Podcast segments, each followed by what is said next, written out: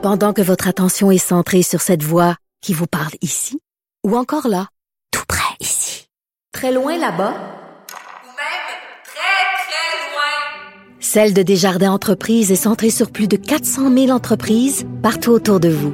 Depuis plus de 120 ans, nos équipes dédiées accompagnent les entrepreneurs d'ici à chaque étape pour qu'ils puissent rester centrés sur ce qui compte, la croissance de leur entreprise.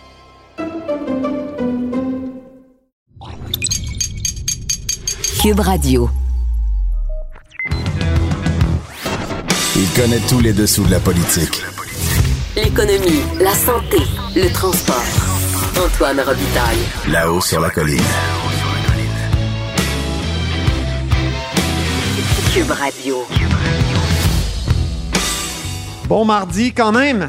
Aujourd'hui, à la haut sur la colline en quarantaine, notre compteur Jean-François Gibault explique les derniers chiffres de décès liés à la COVID-19 au Québec et il a quelques bonnes nouvelles pour les finances publiques québécoises, peut-être un peu moins celles d'Ottawa. On s'entretient ensuite avec François Miville Deschênes, fonctionnaire fédéral à la retraite, au sujet de la communication en gestion de crise. Est-ce que le gouvernement du Québec fait bien, là, fait une bonne chose en dévoilant ses scénarios de contamination cet après-midi? Mais d'abord, mais d'abord, il y a une vadrouilleuse aujourd'hui au bout du fil. Il y a de la joie. Bonjour, bonjour les hirondelles, il y a de la joie. Dans le ciel par-dessus. Bonjour, Geneviève Lajoie. la joie. Bonjour. Correspondante parlementaire à l'Assemblée nationale pour le Journal de Québec, Journal de Montréal, en ces temps de crise, ça se passe bien? Oui, oui, ça, ça, ça se passe très bien. Euh, le- on continue de suivre ce qui se passe ici à l'Assemblée nationale.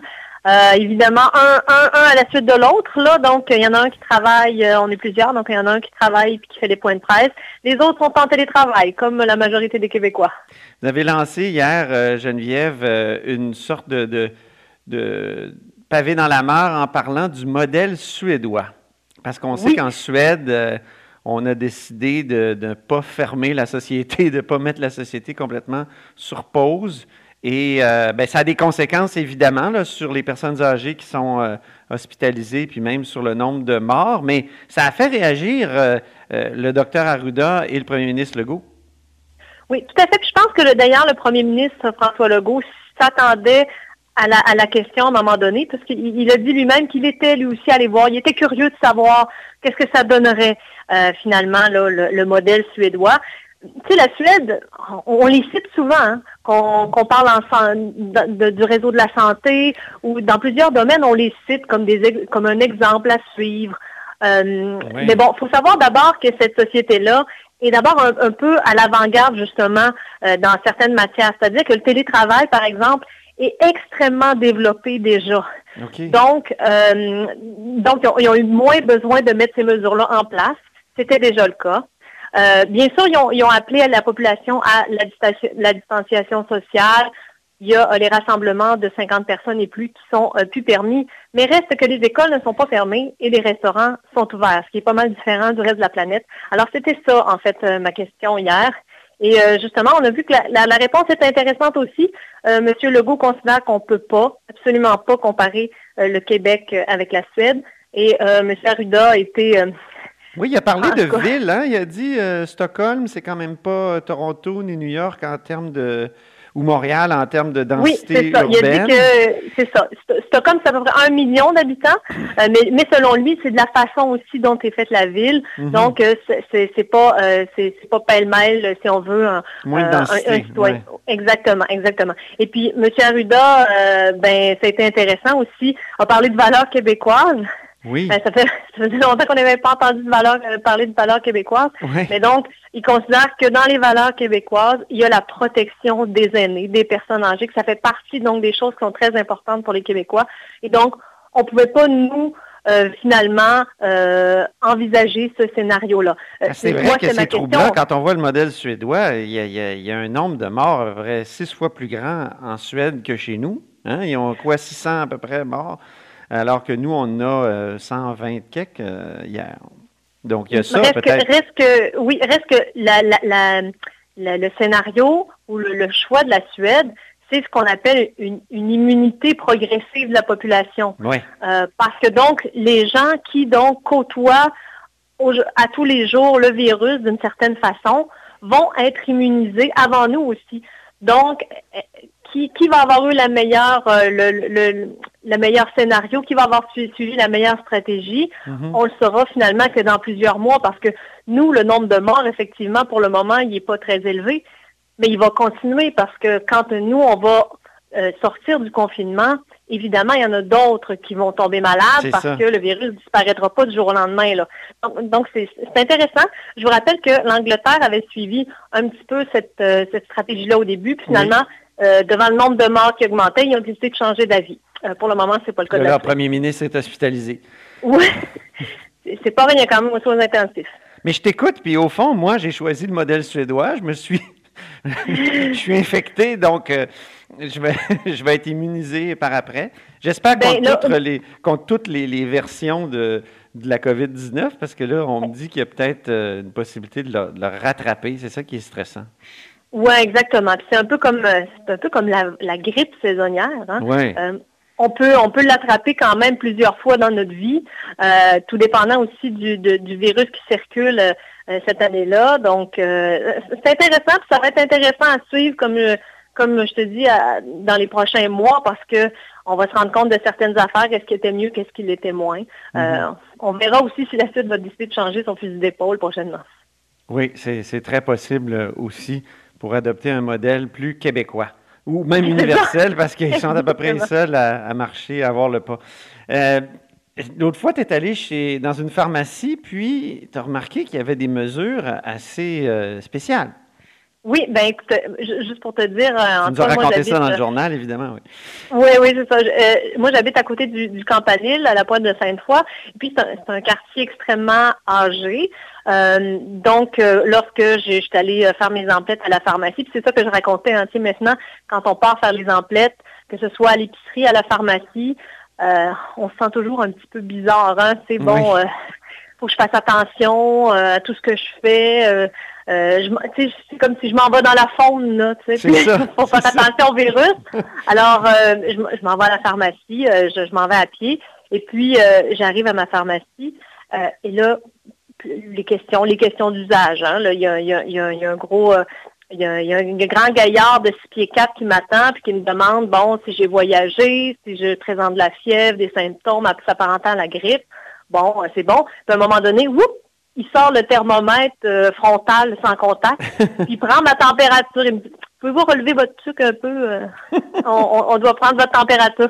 Mais j'ai- trouvé ça très, très intéressant. Puis le pharmacien euh, propriétaire du campanile qui était, qui était là m'a expliqué que, ben, eux, justement, étant donné leur, leur clientèle qui est extrêmement âgée, et le fait, il a reconnu que les gens de 70 ans et plus ne suivent pas tant que ça les recommandations et Ah se oui. déplacent, viennent à la pharmacie. Donc, lui, pour protéger sa clientèle, euh, notamment, et ses employés, euh, il a cru bon, euh, donc, prendre la température des gens à l'entrée. C'est pas une mesure absolument sûre, hein, parce que moi, je, l'ai, là, la COVID-19, puis j'ai jamais fait de fièvre. Alors, Tout à fait, mais c'est un filtre supplémentaire. Oui. En tout cas, euh, moi, j'ai eu- quand même quelques commentaires de lecteurs qui, euh, qui trouvaient que c'était finalement une très bonne idée. oui. Euh, pour être sûr de ne pas contaminer non plus des gens qui toucheraient à plein de plein de choses. Après ça, toi, tu, tu vas prendre le dentifrice puis tu te ramasses avec le Ben virus oui. sur le doigt. Là. C'est sûr Donc, que cette, ce virus-là est tellement sournois et étrange que on, il, faut, il faut finalement développer au moins des, des petites barrières, là, parce que au moins, Ben, il a, peut-être pu... Est-ce qu'il est t'a dit s'il avait pu euh, euh, attraper des gens qui, qui faisaient de la fièvre? Ben, moi, euh, je, te, je te parle de, de quelques jours déjà. Euh, il m'a dit qu'il y a quand même, il y avait quand même euh, deux ou trois personnes qui avaient été refusées parce qu'ils faisaient de la fièvre. Mais il y en Ah. avait beaucoup plus qui avaient été refusées parce qu'ils reconnaissaient avoir voyagé dans les derniers 14 jours. là. Oh, OK, OK. Donc, Et- il y a des gens ouais. qui ne suivent pas tant que ça les recommandations. C'est ce qu'on constate aussi. Ben, c'est bien, je te remercie beaucoup, Geneviève Lajoie. Eh bien, merci, au plaisir, Antoine. Au grand plaisir de se revoir un jour. Oui, c'est ça, exactement. Geneviève est correspondante parlementaire à l'Assemblée nationale pour le Journal de Québec, Journal de Montréal. Vous êtes à l'écoute de là-haut sur la colline. Pendant que votre attention est centrée sur vos urgences du matin, vos réunions d'affaires du midi, votre retour à la maison ou votre emploi du soir, Celle de Desjardins Entreprises est centrée sur plus de 400 000 entreprises à toute heure du jour. Grâce à notre connaissance des secteurs d'activité et à notre accompagnement spécialisé, nous aidons les entrepreneurs à relever chaque défi pour qu'ils puissent rester centrés sur ce qui compte, le développement de leur entreprise.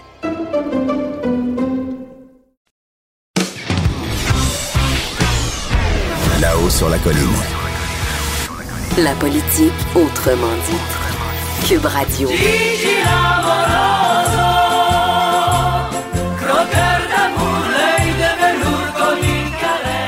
Bonjour Jean-François Gibault. Alors, bonjour Antoine. Notre compteur et accessoirement directeur de la recherche à QMI, toujours en télétravail. Euh, tu viens d'écouter la conférence de presse euh, quotidienne et tu as un mot à dire sur les décès. Donc, euh, il y a quelque chose, il y a des chiffres de décès qui sont quand même inquiétants.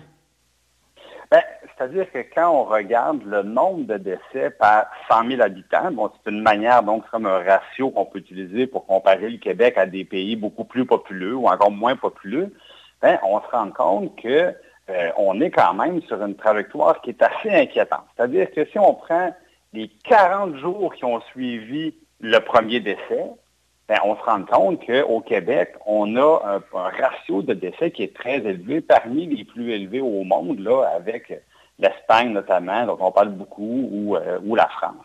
Mais par ailleurs, ce qu'on se rend compte, c'est probablement que... Mais c'est rien comparé à la Suède?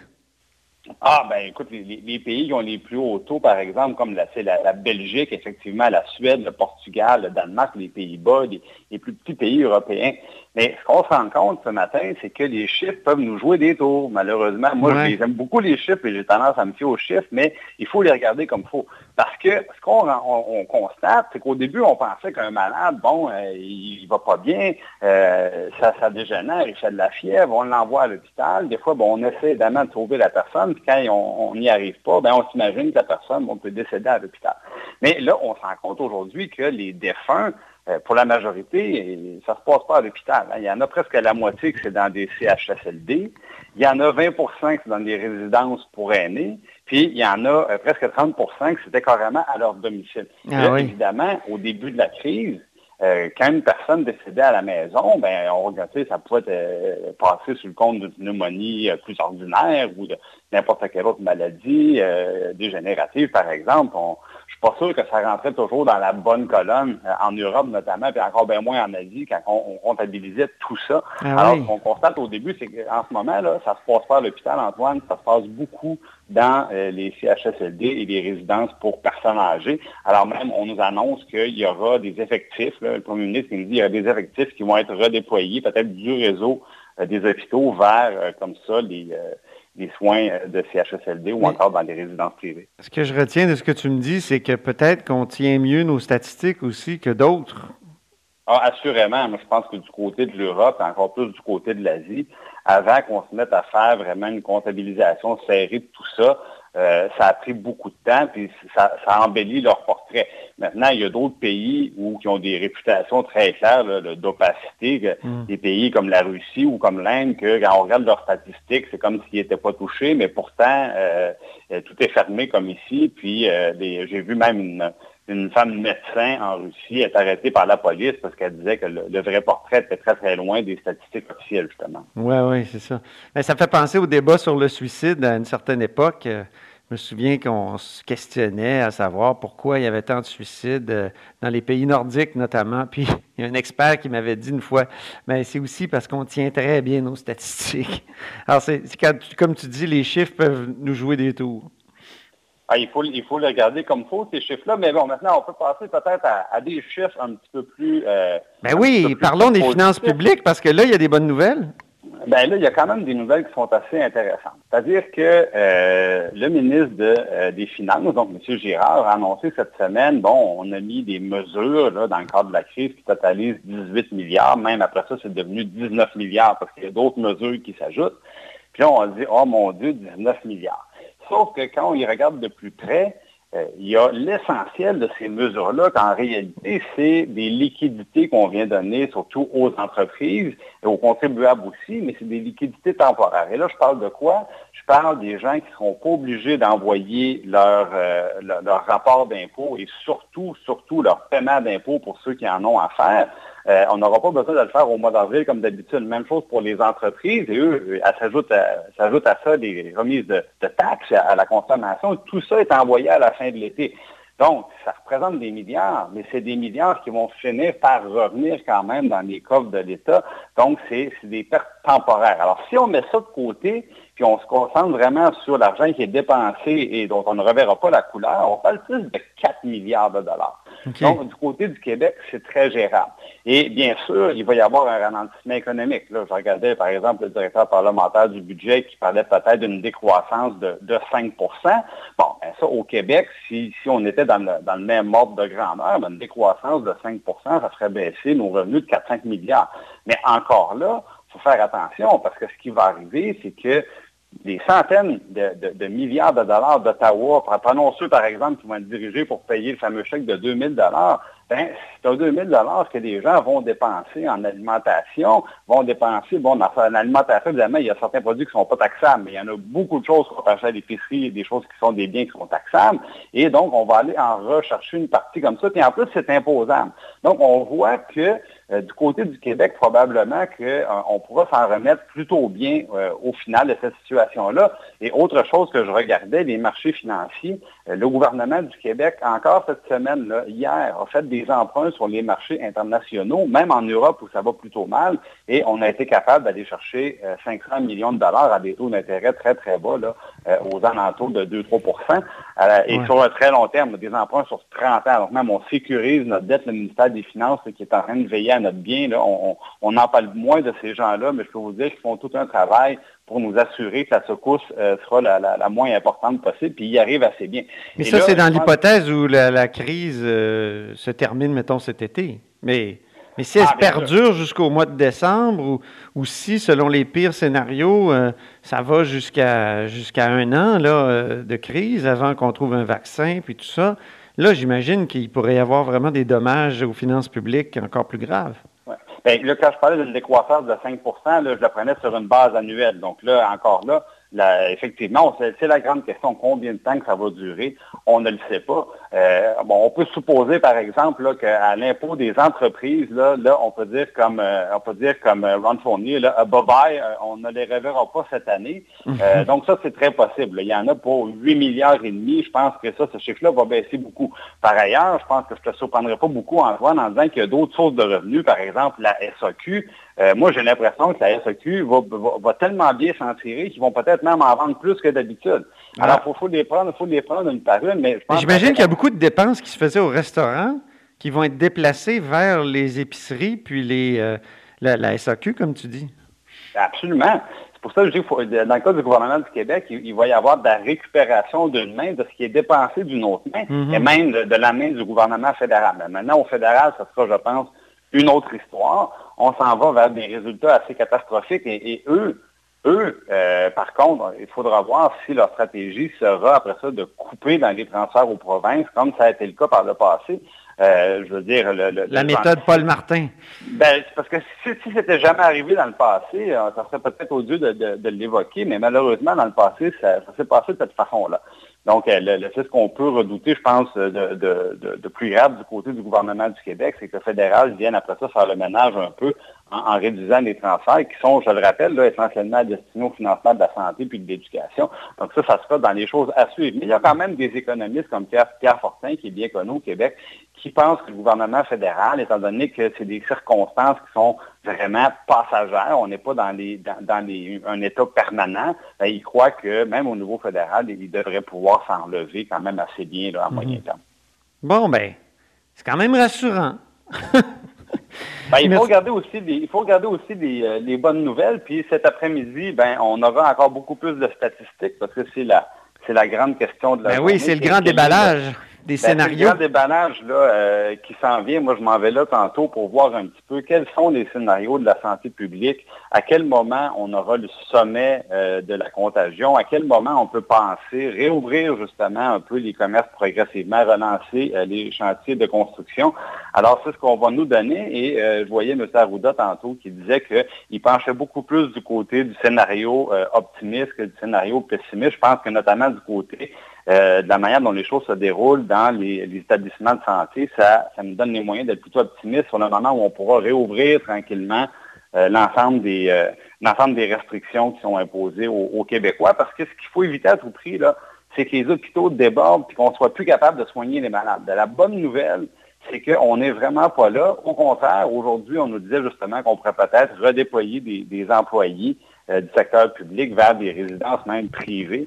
Donc, ça se passe plutôt bien. Et si le système de, santé peut gérer les personnes infectées, bien, ça veut dire que bientôt, euh, peut-être plus, euh, à un moment donné, on a eu des, scénarios, on pensait que la date serait reculée indéfiniment. Là, M. Legault nous a dit on, va se tenir jusqu'au mois de mai. Bien là, je pense que cette fois-ci, le mois de mai, ça devient peut-être une échéance réaliste. Bien. Ben, merci Jean-François Gibault, puis je suis désolé pour la nouvelle qui vient de tomber sur le Grand Prix qui est reporté. Te connaissant, toi, amateur de chars. Ah, c'est vraiment désolant, mais on n'en a pas le choix. on en fera deux. On en fera deux l'année prochaine. OK. Merci beaucoup. Merci à toi. Salut. Pendant que votre attention est centrée sur vos urgences du matin, vos réunions d'affaires du midi, votre retour à la maison ou votre emploi du soir, celle de Desjardins Entreprises est centrée sur plus de 400 000 entreprises à toute heure du jour. Grâce à notre connaissance des secteurs d'activité et à notre accompagnement spécialisé, nous aidons les entrepreneurs à relever chaque défi pour qu'ils puissent rester centrés sur ce qui compte, le développement de leur entreprise.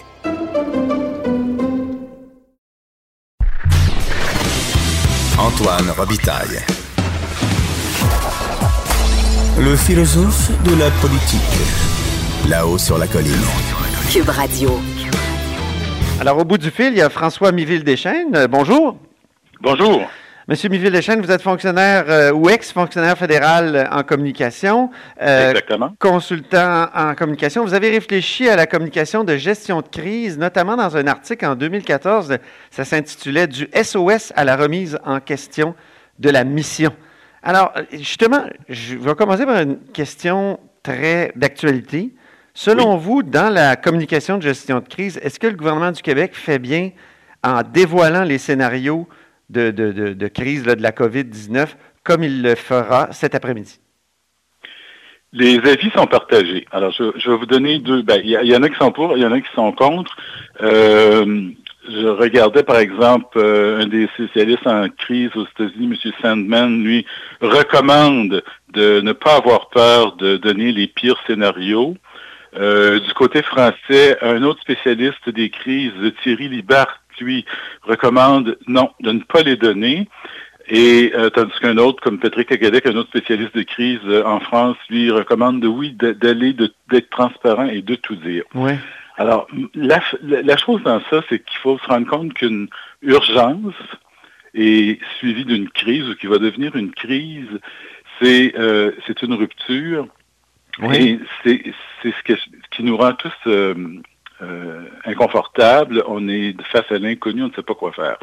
Donc, si on donne beaucoup d'informations qui est présumée, qui n'est pas valide, qui n'est pas factuel. Hein. Un modèle comme ça de propagation d'une pandémie, euh, c'est basé sur des statistiques et bon, d'épidémiologie, etc. Mais c'est pas nécessairement du factuel en disant ceci est arrivé. C'est peut-être cela va arriver. Oui, c'est ça. C'est une projection, donc euh, par définition, ça. ne peut pas être euh, voilà. factuel. Oui. Alors, lorsqu'on les rend publics, il faut penser au risque dans, au sein de la population et se dire, est-ce que ces, ces euh, données-là vont être interprétées comme étant des faits réels qui vont se passer? Et là, on se met à focaliser sur le pire scénario possible. Mm-hmm. Voyez-vous? Alors, c'est ça, c'est qu'à ce moment-là, dès qu'une information devient publique, public, ben, c'est justement la population qui en a le contrôle, euh, les médias aussi, mais enfin bon, tous ceux qui ne sont pas dans la cellule de crise, et libre à eux de les interpréter. Mhm. Moi, ce que je dis, c'est que par les temps qui courent, et contrairement aux dernières crises qu'on a vécues, dont, dont la crise présumée du H1N1 et euh, bon, le verre de l'œil et plus longtemps, tout ça, on a, on a maintenant les médias sociaux. Alors, médias sociaux qui font que la propagation de l'information juste ou erronée se fait de façon euh, exponentielle. Donc, c'est ça qu'il faut mesurer. Alors, est-ce qu'ils font bien, est-ce qu'ils font pas bien? Ça va dépendre de la façon dont ils disent. Ouais. Alors, des experts disent justement, plus tu, donnes quelque, tu, tu annonces quelque chose qui est épeurant, ben, plus tu dois dire qu'est-ce que tu vas faire pour ne pas que ça arrive et pour Mhm. calmer et réassurer les gens. Donc, c'est ça. Donc, et ce sont des choix. Oui. Des choix. Et là, je Si vous étiez consultant, là, euh, si Oui. on, on vous avait appelé aujourd'hui, vous, iriez vers euh, Legault ou euh, Arruda? Parce qu'il y avait comme une, il y avait comme une, euh, Ouais. une- un différent entre les deux là-dessus. Puis euh, Arruda a dit, ben c'est lui le patron, donc on va le faire. Mais seriez-vous plus Legault ou Arruda? Ben, je vais vous dire, il faudrait que je vois de quoi il s'agit. OK. Parce que je voudrais que je vois, est-ce qu'on annonce un cataclysme, une catastrophe, ou est-ce qu'on Il va y avoir des scénarios roses aussi, non? Est-ce qu'il, je pense qu'il va y avoir rose et noir. Et, et, bon, la vérité va peut-être être entre Ben, les des deux. plus ou moins, des, c'est ça, là, des scénarios, je suppose, là, des scénarios Ouais. plus ou moins graves, donc le, le moins pire, puis le pire. Alors, euh, mais qu'est-ce que c'est le pire? Là, faudrait que je le vois, moi, pour savoir. Ouais. Et si j'étais là, puis le, le, le, le, le- le- je, si lui, c'est le, le, le, pire est grave, Mhm. ben, plus je dirais à mon premier ministre, OK, faites-le si vous voulez, mais là, par exemple, on fait pas que lancer ça. On met ça en contexte et puis on dit qu'est-ce qu'on va faire pour euh, contrer cette, euh, ce cataclysme-là. Si- En même temps, dans la communication de crise actuellement, est-ce qu'il ne faut Oui. pas un peu garder les gens sur la brèche? Parce que si on fait juste dire ça va bien aller, ben les gens vont, vont peut-être relâcher, puis sortir, puis dire ben là, c'est pas si grave que ça. Puis, comme un peu au début, lorsqu'on a dit il n'y a pas vraiment de risque, c'est c'est comme une grippette. Le problème, oui, avec le ça va bien aller, que, qui c'est mignon, là. Bon, et moi j'ai entendu dire que c'était d'abord pour rassurer les enfants. Je ne sais pas si c'est vrai, là, ce que je dis. OK? Euh, bon, et on se promène dans, dans le quartier, puis on voit plein de, de, de dessins d'enfants dans les fenêtres. là. Oui, oui, oui. Euh, ouais, c'est ça. Mais euh, bon, le problème avec ça, c'est qu'il n'y a pas de, de rien, de, compte d'argument, de sous-argument qui vient dire pourquoi ça va bien aller. Alors bien sûr, en filigrane, en sous-entendu, on sait, bon, ben on est là pour ça, on est là pour s'occuper de vous, mais le slogan, quand il y a une vie à lui seul, ça va bien aller, ben c'est c'est comme n'importe quoi qu'on dit à quelqu'un qui est dans Mhm. qui, qui, qui subit des, euh, Juste des pour du là. réconfort, là, c'est ça? Ouais, c'est ça, c'est ça, c'est ça. C'est du réconfort, mais il n'y a pas. Dans le fond, le message du gouvernement, c'est ça va bien aller si vous, si vous appliquez nos, nos, nos consignes. Ça, ça Ouais, devrait ben, en peut-être fait, être ça. le ça va bien aller, là, il, il- devient un phénomène populaire aussi. Ça, c'est intéressant en termes de communication. Ouais. Justement, là, de, de- de- des médias sociaux puis de communication populaire. Euh, le, le premier ministre le dit, mais si vous- les messages qu'il martèle, qu'est-ce que c'est? Vous pourriez me les dire par cœur, on les sait tous par cœur, Ben oui. les mains, euh, respecter la distance physique et rester chez soi si on n'a pas besoin de sortir. Ça, ce Mhm. sont les messages gouvernementaux. Et ça, c'est très bien parce que lorsqu'on fait face à une urgence, ce qui n'est pas tout de suite la crise, là, puis on est encore dans l'urgence, il faut dire aux gens quoi faire ou quoi ne pas faire si on veut que ça se résorbe. Ouais. Et il n'y a pas de discussion possible ou très peu. Euh, oui, il y a de la discussion, elle est là, mais euh, le gouvernement n'est pas obligé d'établir une relation de dialogue avec la population. Ah bon, ouais. Parce qu'on est en urgence, ouais. parce qu'on est en urgence, exactement, exactement.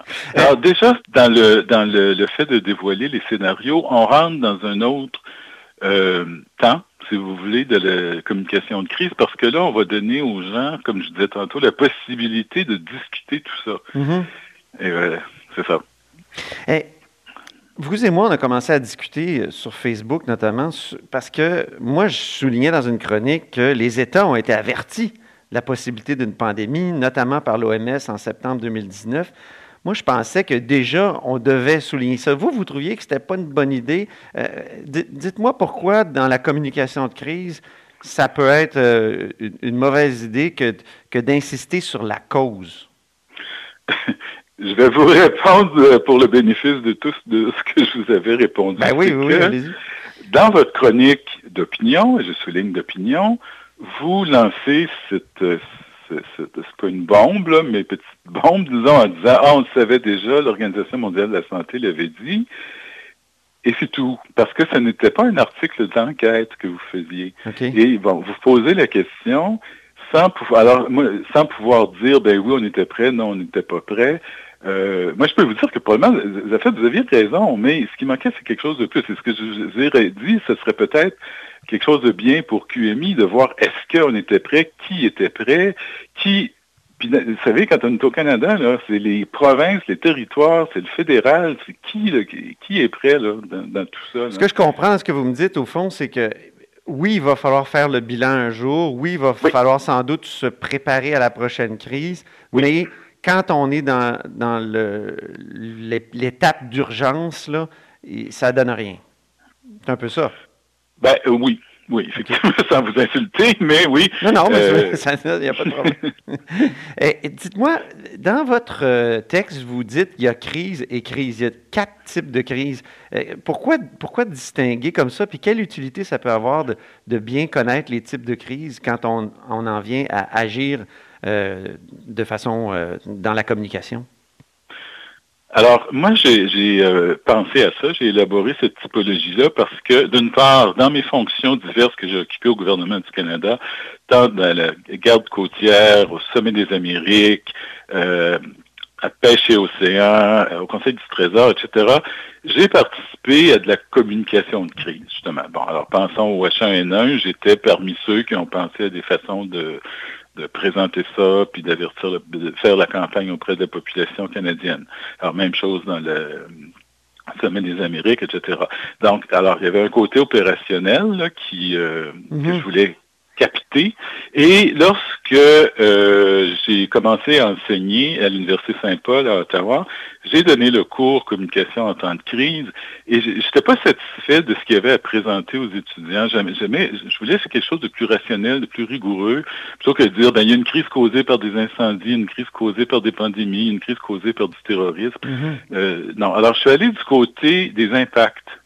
Alors, pour moi, ce que je propose, c'est quatre types de crises selon les impacts. Un, c'est euh, ce qui nuit à la santé et, à la survie mhm. des gens, des animaux, ben, en ordre décroissant, des gens, des animaux, puis de l'environnement. Alors, les feux de forêt en Australie, euh, ça fait partie de ce type de crise-là, comme la pandémie actuelle. D'accord? Deuxième... Oui, on est là-dedans, là. On est dans le type 1, là. Menace à la vie et la sécurité, oui. Et on s'en va dans le type 2, qui est menace aux opérations. Euh, financières ou des opérations de la société, là, de ce qu'on fait. Alors, parce que les commerces qui sont fermés. L'économie qui est sacrée à terre, oui. L'économie, c'est ça qui est affectée. Euh, alors là, on s'en va vers ça. Euh, ben, ça, c'est le type 2. Alors ça, ça pourrait être, par exemple, en, oubliant la pandémie, ça pourrait être une grève. Une grève ou un lockout, là, ouais, ouais. c'est pas une urgence dans le sens que personne va mourir le lendemain, mm-hmm. sauf s'il n'y a pas vraiment d'argent là pour fondre comme On pourrait dire que, par exemple, le, printemps érable, euh, il y a eu des moments où on se sentait dans le type 2 menace au bon déroulement des opérations socio-économiques le centre-ville de Montréal était pas mal fermé. Le centre-ville était fermé, puis mettons dans ça aussi l'éducation, dans le socio. C'est ça. Alors, euh, l'éducation ne pouvait pas fonctionner. Oui, oui, c'est ça. Bon. Alors, le troisième, c'est l'incapacité de gouverner. Crise à l'incapacité de gouverner. Ben oui. Euh, alors, et ça, le gouvernement du Québec le fait très bien euh, parce que si M. Legault est incapable de gouverner parce qu'il aurait euh, contracté le, la mhm. COVID-19, Mme Guilbeault, vice-première ministre, est prête à le remplacer parce que ces deux-là ne sont jamais ensemble. Et là, on pense à Boris Johnson en Angleterre. Exactement. Lui, il est sur le dos, il a été obligé de passer les pouvoirs, donc eux, c'est une menace de, euh, à la ben, capacité de gouverner. Ben, pas si le mécanisme est en place pour prévoir ça. Alors, je sais pas, mais si ça doit être comme nous, puisqu'on est calqué sur eux, il doit avoir un, ou une vice-premier ministre, euh, première ministre. Oui, oui, d'ailleurs, il a pris la, parole hier, oui. Bon, alors voyez-vous, c'est correct, ça gouverne. Et le pays ne euh, va pas aller à la catastrophe parce qu'il y a quelqu'un pour diriger. Mhm. Alors, c'est ça. Mais lorsque ce n'est pas prévu comme mécanisme, ou que, par exemple, si euh, M. Legault et Mme Guilbeault étaient tous les deux malades, incapables de, gouverner, ben là, on ferait face, parce qu'il n'y a pas de vice, vice-première ministre, là, ben là, on ferait face à une, une crise de ce côté-là. Mais la quatrième m'intrigue, la crise idéologique ou menace aux droits et libertés. Vous pensez à quoi, par exemple, comme exemple?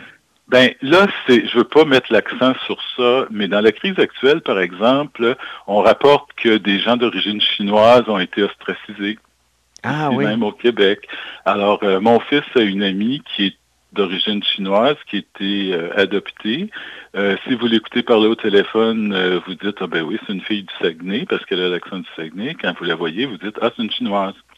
Mhm. Et elle-même a été l'objet de discrimination, de remarques, euh, bon, alors, plates, là. Alors, c'est pas, euh, OK, c'est pas un grand courant, là, maintenant, là, mais il y a eu, là, vis-à-vis les gens d'origine probablement asiatique, parce que nous, on, des fois, on a la difficulté à reconnaître les Chinois des Vietnamiens, mais, euh, donc, les- alors, ça, ça, c'est ça. Alors, ça, c'est l'enfermement des. Japonais pendant la Seconde Guerre mondiale euh, au Canada, ça serait ça.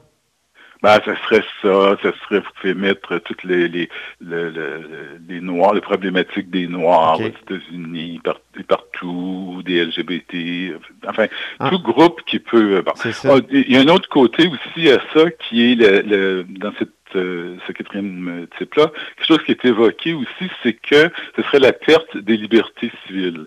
Alors là, plus ça va, plus euh, les corps policiers et on dit peut-être même l'armée pourraient entrer en jeu. Enfin, les corps policiers sont là. Ils pourraient nous géolocaliser, notamment?